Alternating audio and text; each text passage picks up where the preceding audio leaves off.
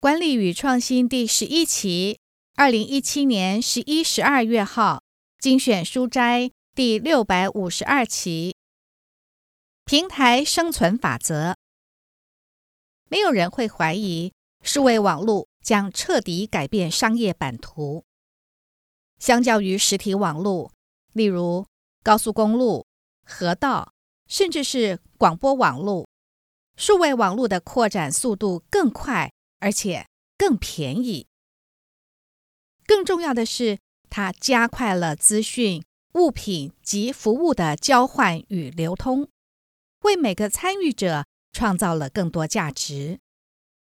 然而，尽管面对一波又一波的数位浪潮，大家都会说要做好准备进行创新及颠覆。本书作者。针对美国一千五百家大中小型企业进行研究，发现百分之九十五的公司仍旧打算用老方法做生意。他们采取的是所谓以公司为重的商业模式，也就是一种由内而外的思考模式，专注于公司内部的能耐，考虑的是。公司可以制造、行销及贩售哪些产品或服务来创造价值？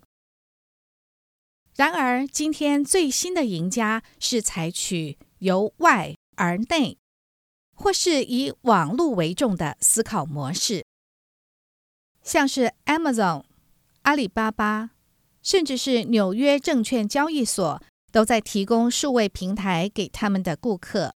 让他们可以直接交换自己的物品、服务、知识及财物。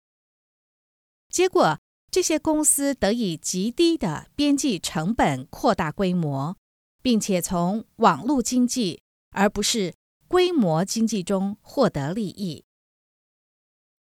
本书作者认为，企业面临最大的挑战在于领导者自己的心态。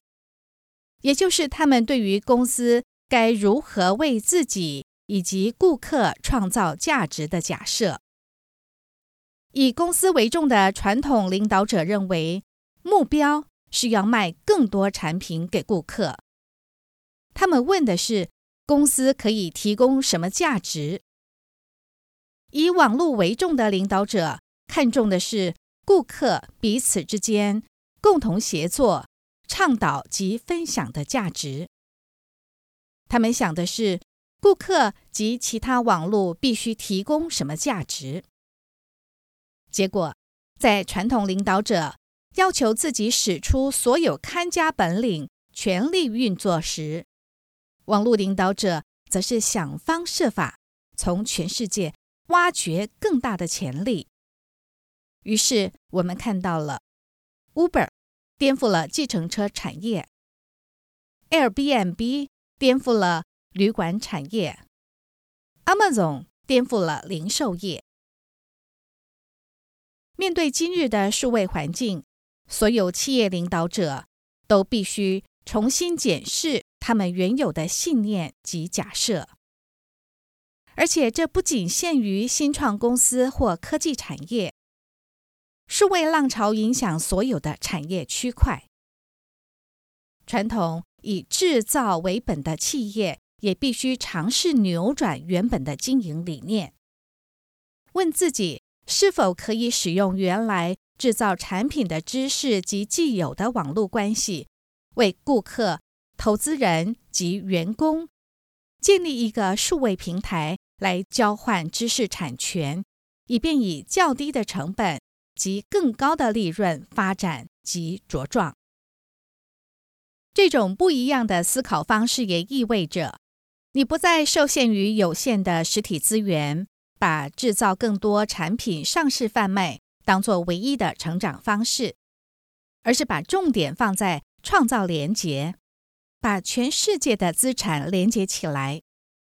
不管这些资产是房子、车子、影像、知识。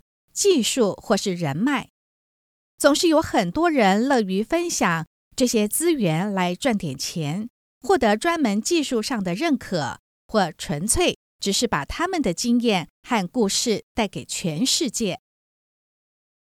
这也代表能够善用网络的公司，一方面没有库存压力，另一方面又能从员工、客户或合作伙伴身上挖掘无穷无尽的点子。再加上分享经济、共同协作、群众募资等概念推波助澜，平台商业模式成为许多新创事业最优先考虑的经营模式，也就不足为奇。一开始就以数位起家的公司，自然了解这种商业模式的威力。习惯传统运作模式的企业，显然得在各方面颠覆自己既有的想象以及经营重点。作者为此归纳了十个思考方向，可以作为企业转型时的参考指南。一、科技，你要从单纯依靠实体转向依赖数位，传递更多价值。二、资产。你要更加着重创造及利用无形资产的可能性。三、策略。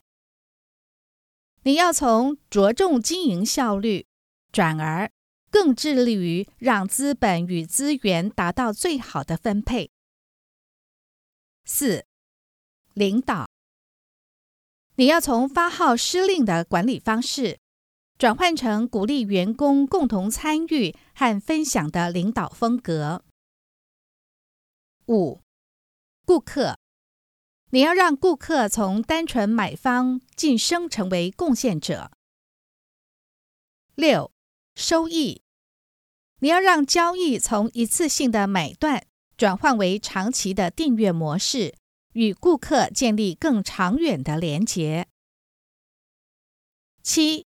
员工，你要灵活地采用专案为主的约聘模式，为企业引进优秀人才。八、评量，你要善用大数据得出见解，做出更好的决策。九、董事会，比起监督者，你更需要能了解关键网络利益的代表人。十。心态，开放心胸，接纳更多样的构想，肯定可以让你的创新管道更宽广。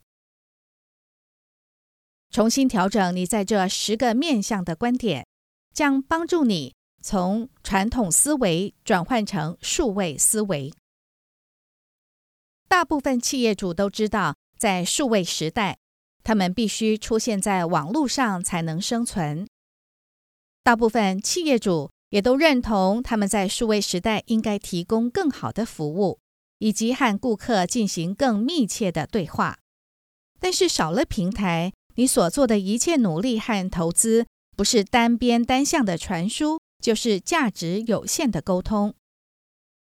对于传统企业来说，一旦开始把重点放在数位平台，而非实体通路，你的整体策略规划势必会有很大不同。你可能要面对许多阻碍，包括公司内部既有的政策、绩效考核方式、作业模式、思考惯性及管理结构。这也代表你必须开始关注传统财务报表上没被列出的评量指标，例如网络规模、用户数量。互动状况等等。本书是对想要调整网络策略的经理人及管理阶层提出的行动呼吁。平台商业模式的好处是不容置疑的。你可以固守原有的专长，等待全世界离你而去，或是花更多时间，透过网络平台邀请参与，释放存取权限和鼓励分享。为员工、顾客及合作伙伴创造更多价值和不一样的结果。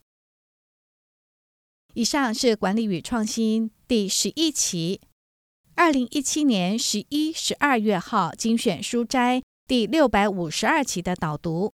谢谢您的收听。